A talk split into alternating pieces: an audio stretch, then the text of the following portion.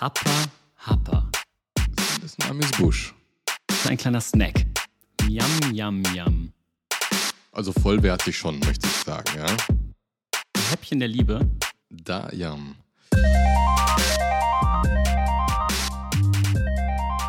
So, ähm, ja, erstmal, Mhm, Robin, mhm, grüß dich trotzdem. Ja, tu ich und äh, du dich doch auch bitte.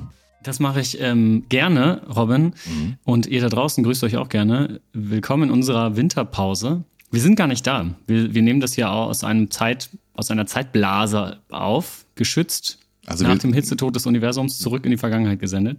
ach so, du meinst, wir sind wirklich gar nicht, gar nicht da. Wir sind Also tot.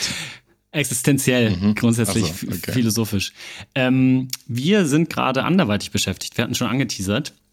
Und deswegen ähm, sind, ist diese und auch die nächsten paar Folgen keine vollwertige, vollblütige Folge in dem Sinne. Also vollwertig schon, möchte ich sagen. voll, ja? vollwertiger, sagen wir mal, es ist, ein, es ist keine vollwertige Mahlzeit, sondern es ist ein kleiner Snack. Deswegen nennen wir das. Ganze Amüsbusch, genau. Mhm. Das, deswegen machen wir für euch hier die Häppchen der Liebe, ähm, um euch bei der Stange zu halten, ganz ehrlich, weil wir sind gar nicht da. Wir nehmen das hier alles äh, noch im in einem Jahr 20N und 20 auf Mhm. und ähm, damit ihr in unserem kleinen, in unserer kleinen Winterbreak ihr trotzdem was zu schnabulieren habt, machen Mhm. wir diese kleinen Häppchen der Liebe. Das ist ziemlich nett. Oder? Ist das nicht nett von uns? Ja, also die altruistischen Bosse. Ja. Der Fanservice ist groß. Und Robin, was machen wir in diesen Häppchen? Äh, ja, wir haben uns, wir haben uns was Besonderes ausgedacht, äh, indem wir ähm, das äh, ein bisschen verkürzt machen, deswegen ja Häppchen, nicht vollwertige Mahlzeit. Man kann also danach Ja, keine Office Punchline zum Beispiel. Zum die muss Beispiel. leider Die muss weichen, raus. Ja, äh, Shit Talk am Anfang ist offensichtlich immer noch dabei, also alles gut. ja Und Pflicht. was wir aber inhaltlich revisiten wollen, sind ehemalige Folgen. Folgen, die vielleicht äh, vor zwei Jahren aufgenommen wurden, ähm, wo wir uns jeweils nochmal was rausgesucht haben. Axel weiß nicht, was ich rausgesucht habe, umgekehrt. Mhm. Äh, wo wir uns noch einfach mal äh, vielleicht gegenseitig zitieren oder nochmal ein paar Themen auf den Tisch bringen und gucken, sind wir denn die konsistenten Bosse oder sind wir die flatterhaften Bosse? Spoiler Alert. Es sind nicht die konsistenten Bosse, glaube ich. Okay, Zumindest nicht bei okay, mir. Okay. Ähm, aber lass uns überraschen, lieber Robin. Mhm. Ähm, die Zeit, die Zeit äh, Drängt. Die Zeit drängt. Ähm, wir fangen heute mal mit einer Folge an, die ich rausgesucht habe. Mhm. Und äh, zwar äh, sprechen wir heute mal über die Folge Nummer 43, Karriere-Komplettlösung, Klammer auf Speedrun, Mhm. Speedrun. Klammer zu. Mhm. Ja, das ist ein Mhm. Speedrun. Mich. Vom 7. Juni 2021. Da hatte ich noch, Aha. da hatte ich noch Lange Haare. volles, dichtes Mhm, Haar, mhm, mhm. lange Haare wahrscheinlich auch noch. Ja, ja. Ähm, jeden Tag gute Laune, äh, Warst auch jung, muss man dazu sagen. gesunde, gesunde Gelenke und ähm, ja, es war bestimmt, also, und zwar, glaube ich, irgendein Corona-Lockdown wird es gewesen sein und wir haben über äh, Karrieretipps gesprochen. Erinnerst du dich an die Folge, Robin? Also ich wusste noch, dass sie so heißt, aber ich frage mich gerade, äh, aus, aus welcher Autorität heraus können wir denn über Karrieretipps sprechen? Das ist natürlich auch die Frage, würden wir das mit, dem, mit der gleichen Vehemenz heute nochmal so präsentieren? Wir klingen auf jeden Fall ähm, sehr wissend in dieser Folge.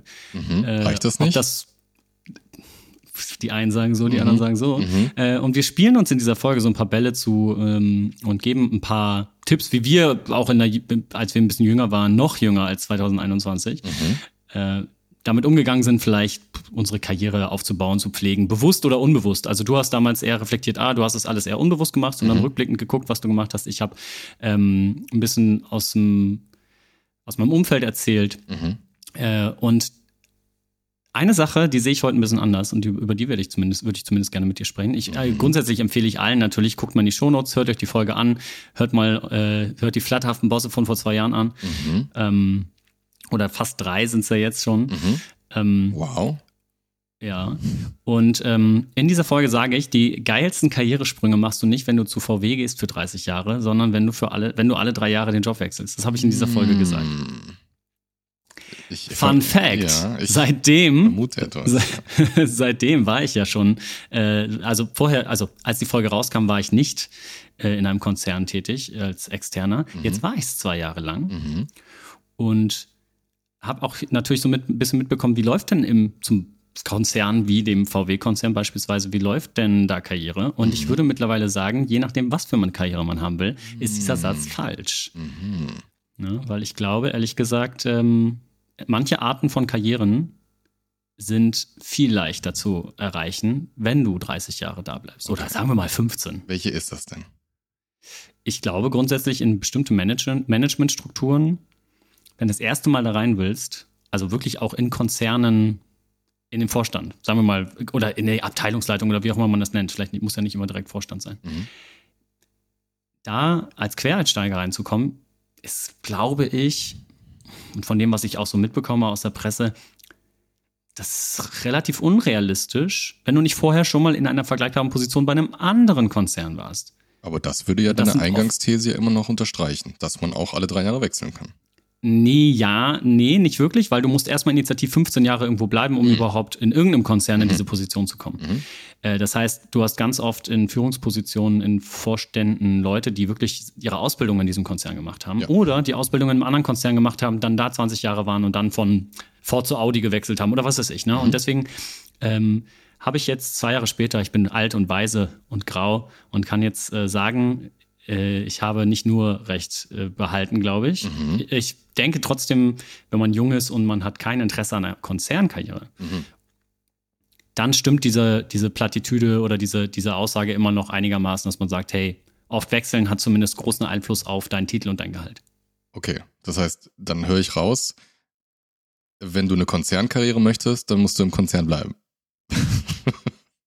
Du, ja, und ich glaube, du musst auch Geduld mitbringen, im Konzern zu bleiben. Also diese ganzen Dinge, die wir in dieser Folge ansprechen, unter anderem, dass Mhm.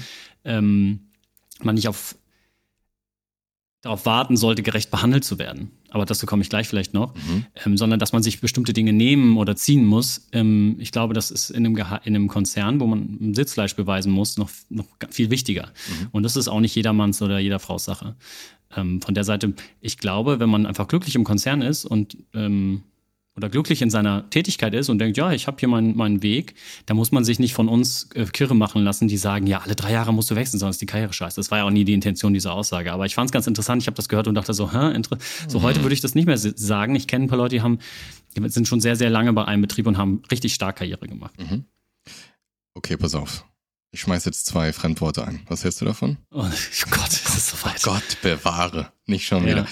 wieder. Äh, ich würde sagen, außerhalb des Konzerns ist es einfacher, Umfelder zu finden, die eine Meritokratie sind.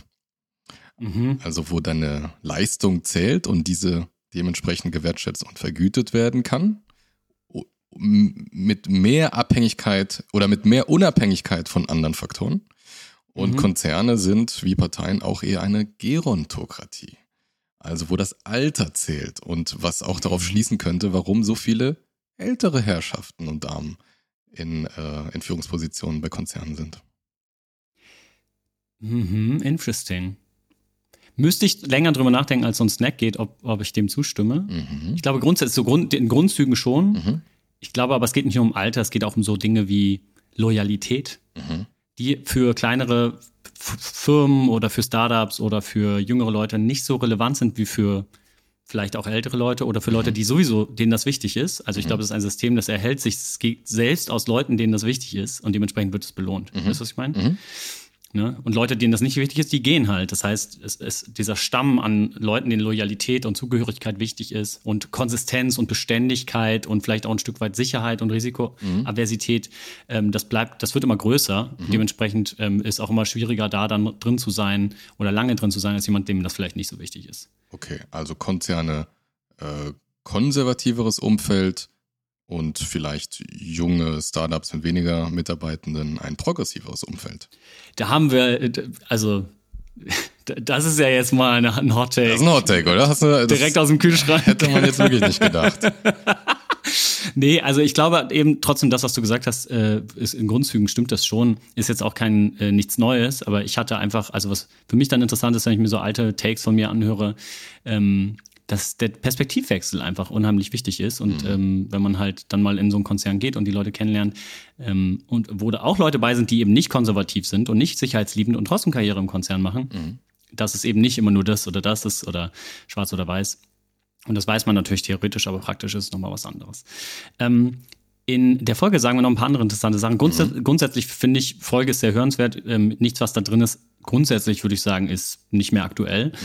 Ähm, unter anderem äh, sprichst du drauf oder kommst du darauf zu sprechen, dass man eben nicht auf Gerechtigkeit warten sollte mhm. im, im Unternehmen oder im Unternehmen, äh, im, im, wirtschaftlichen, beruflichen Kontext, mhm. sondern dass man sich die Dinge in Anführungsstrichen nehmen muss äh, und dass man rausfinden muss, wer im System entscheidet und was das System braucht mhm. und dass man mit diesen Leuten sich gut stellen sollte und so. Das habe ich gesagt. Äh, du hast es ein bisschen anders formuliert, aber äh, also das Zitat ist wirklich, findet raus, wer entscheidet im System und was braucht das System. Das ist richtig ja. schlau, sag mal. Du hast auch gesagt, äh, dass dir das schon im Studium aufgefallen ist, dass man für die Professoren die Klausur schreibt und nicht ja, für sich selber. Ja, klar. Ja, ich denke, das ist mir, also so klug war ich im Studium auf jeden Fall nicht. Das sage ich übrigens auch, ich weiß nicht, ob ich das in der Folge gesagt habe, aber das sage ich mhm. auf jeden Fall jetzt meinen aktuellen Studis jedes Mal. Ganz am Anfang, erste Stunde, We ich bin der Babo. Also sowieso, ich bin der Babo, ich bin am langen Himmel. Aber wenn es um die Prüfungsleistung geht, die eine Präsentation ist bei denen, dann sage ich, für mhm. wen macht ihr die? Und alle sagen, ja, für uns oder für die anderen Studis. Dann sage ich, nee, ihr macht die für mich. Weil ich bin derjenige, mhm. der sie bewertet und sonst niemand. Mhm. Das ist das System, in dem ihr seid. Ähm, Deal with it. Ja, deal with it, wirklich. Ja. Ähm, ich glaube, diese, dieser Anspruch, Du hast es soziale Angepasstheit genannt in der Folge. Mhm. Und ich glaube, das ist nach wie vor wichtig. Also ich, ich finde nicht, es ist natürlich nach wie vor wichtig. Ich finde es auch nach wie vor wichtig. Ähm, ich glaube, der schmale Grat ist, und das kommt dann in der Folge nicht ganz so gut durch, ähm, wie, wie balanciert man diesen Veränderungswillen, dieses Nerven, nervige Sein, ne, wenn man irgendwo reinkommt und will was verändern, mit sozialer Angepasstheit, das System ausdribbeln, sich gutstellen mit den Systemen, ähm, mit den Leuten, die im System entscheiden. Mhm. Und wahrscheinlich, weil es einfach auch gar keine gute Antwort darauf gibt. Mhm. Aber ich weiß nicht, wie hast du dazu, wie, wie, wie, stehst du heute zu diesem, diesem Thema soziale Angepasstheit versus Veränderungswillen? Hat sich da irgendwas getan bei dir seit dieser Folge? Ähm, ich ich, ich würde ich würd die Pole anders setzen. Nicht mhm. mehr so, äh, sondern ich bin gerade ein bisschen beeinflusst von Robert Greene. Das ist der Autor von dieser, dieser Bahnhofs- und Flughafenlektüre The 48 Laws of Power. Das kennst du wahrscheinlich. Nee, noch nie gehört. Nee, das ist also vor 20 Jahren rausgekommen. Das ist wirklich, bis heute ist es immer noch in irgendwelchen New York Times Bestsellern. Äh, okay. Und ist, also in jedem Bahnhof findest du das. Aber ist das so ein Self-Improvement Management Buch oder genau, was? Genau, genau. Und ja. das wurde nochmal groß, weil Drake und Jay-Z das nochmal äh, vermarktet haben und so, also oh, auf, ja, ihren, ja, auf ihren Social Media Plattformen. Und ich habe das immer bewusst nicht gelesen, äh, weil ich das irgendwie so, also das ist so, äh, weiß nicht. Das ist so wie Dale Carnegie wahrscheinlich, ne? So How to Win Friends, friends genau, genau. People, ja. Und ich, also im Grunde weiß ich, dass da auch äh, wichtige und, und vernünftige Dinge drinstehen, aber ich fand es irgendwie so reißerisch und deswegen habe ich es so mhm. absichtlich mhm. nicht in die Hand genommen. Und ich habe jetzt aber per Zufall äh, eine Podcast-Folge mit Robert Greene gesehen und der hat das, ähm, der hat das so gut dargestellt und ist auch, kommt von so einer menschlichen Ecke. Äh, mhm. Ich dachte immer, das geht um Manipulation und so. Und es ist auch eine Konsequenz, je nachdem, wie du es anwendest. Aber mhm. es ist vor allem einfach nur, Menschen sind so. Es gibt Macht. Das kann man sich nicht mhm. rauskürzen. Und mhm. dann doch lieber wissen, wie sie funktioniert. Und mhm. was ich schön fand als Analogie, und das jetzt die Antwort auf deine Frage, irgendwie Angepasstheit oder Veränderungswillen, ich würde, ich würde sozusagen die Mitte versuchen, indem ich akzeptiere, dass man sich anpassen muss an das System und das eher ein Schauspiel ist als was anderes. Also ich, mhm. das bin nicht komplett ich. Ich gehe da rein und, und äh, vertrete meine Interessen wie so ein Schauspieler mhm. und ähm, bleibe aber in meiner Sache treu sozusagen, nämlich diesen Veränderungswillen, den ich reinbringen möchte. Also eine gute Mischung aus beiden. Aber das widerspricht ja eigentlich so ein bisschen der Grund, dem Grundanspruch, dass wir sagen, wir können, wollen als komplette Menschen, pardon, wir wollen als komplette Menschen zur Arbeit kommen und ja. uns nicht verstellen müssen, oder? In, in diesen sozialen Kontexten, wo politische Interessen äh, an einen Tisch kommen und Dinge ausverhandelt werden müssen, dann würde ich sagen, äh, ist das also für mich eine Utopie, als ganzer Mensch da reinzukommen. Mm, ja, ja. Ne? Also wenn ich in einem Team bin, selbst organisiert, keine Hierarchien, zusammen geiles mhm. Zeug machen, dann, dann bin ich ich selbst. Also sofern man das also sagen bevor kann. man seinen ersten Job findet, sollte man vielleicht nicht Frederic Laloux lesen, weil man dann ist, hat man vielleicht ein bisschen falsche, falsche Erwartungshaltung an die Beruf, Berufswelt. Berufswelt in den allermeisten Fällen ist Interessensvertretung. Es gibt ein sehr breites Umfeld an Interessen, die clashen zum Teil. Und wenn du nicht äh, sozusagen am Receiving End sein möchtest, dann musst du auch wissen, wie du für diese Interessen eintrittst. Und dann kann es sein, dass du dich nicht in Hülle und Fülle sozusagen zeigst. Hm. Bevor wir den, den, kleinen Snack hier abschließen und ich dir noch eine abschließende Frage stelle, mhm. ähm, noch ein, eine mhm. Sache, die ich in, äh, über die wir in der Folge gesprochen haben, ist mhm. eben Fairness. Mhm. Und dass ähm, Leute auf Fairness warten teilweise und dass die, mhm. gerade wenn sie vielleicht auch ein bisschen introvertiert, oder, introvertiert sind oder ein bisschen ängstlicher, dass die hängen gelassen werden oder dass die zurückgelassen werden im Karriere-Red Race, weil die eben mhm. nicht so ähm, energisch darauf beharren, was sie brauchen oder wollen. Und was ich noch gerne jetzt zwei Jahre später unterstreichen wollen würde, ist, dass es unfassbar wichtig ist, dass die Führungskraft genau auf diese Leute achtet und denen diese mhm. Angebote macht. Weil ich glaube, mhm. wir haben gesagt, da kommt niemand und bietet dir es an. Ja. Und ich glaube aber, das kann, das kann es geben. Natürlich. Ja, also ja, aber natürlich. Ich, ne, es äh, sollte es viel mehr geben, dass es diese Angebote ja. gibt und deswegen ein Appell äh, an alle Führungskräfte, dass dann doch diese Angebote zu machen. Also ähm, das ist zwar trotzdem nicht, also grund, grundlegend fair äh, wird es nie sein. Aber ich glaube, gerade für Leute, die sich vielleicht nicht ähm, so viel trauen, denen sollte man dann umso mehr Angebote machen. Und das ist dann ähm, dieses Equi Equality Equity Ding. Ne? Also mhm. das ist dann auch nicht unfair den Leuten gegenüber, die sich das alles ziehen, finde ich. Wenn man den Leuten, die, ähm, die vielleicht grundsätzlich sich weniger zutrauen, mehr Angebote macht. Nicht mehr Angebote, dass sie befördert werden, aber mehr Angebote, sich zu beweisen zum Beispiel. Es kann immer noch unfair wahrgenommen werden. Ne? Ähm, ja, aber da, und dann ist wieder da, wie, wie macht man es transparent genau, und so weiter genau, und so fort. Genau, genau. Aber ich bin da. Äh, aber deswegen, ähm, ich habe gesagt, kümmert euch selbst drum, holt euch Mentoring und Coaching.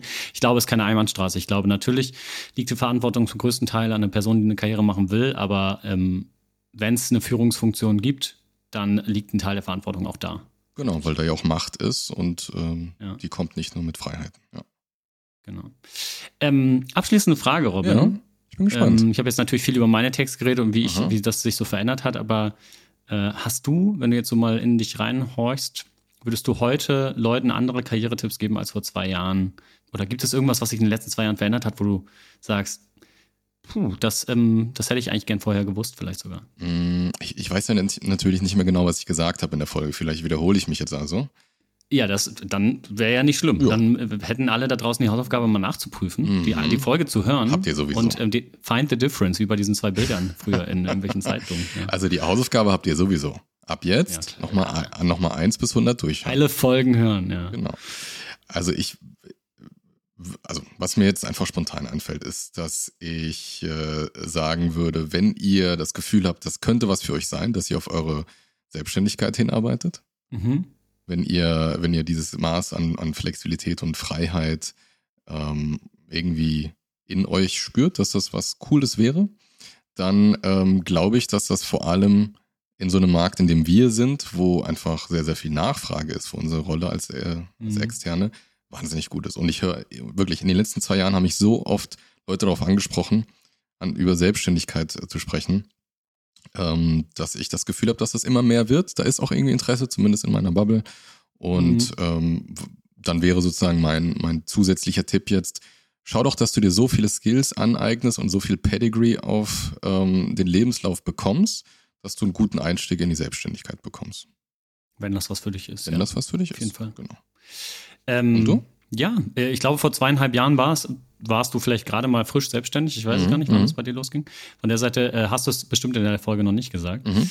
Ähm, danke für diesen Appell. Wenn ihr da mal vielleicht eine Folge zuhören wollt, ähm, schreibt uns einfach. Ja. Und ähm, hast du denn noch einen anderen Tipp? Nee, ich, äh, ich glaube, ich habe die Sachen schon mitgebracht, die ich anders sehe als damals. Ähm, vor allem ein bisschen ausgewogener sehe als damals, glaube ich. Ähm, und der einzige Tipp, den ich daraus ziehen kann, ist halt, holt euch regelmäßig einen Perspektivwechsel. Ihr müsst ja nicht direkt mhm. gleich den Konzern verlassen. Mhm. Holt euch einen Perspektivwechsel.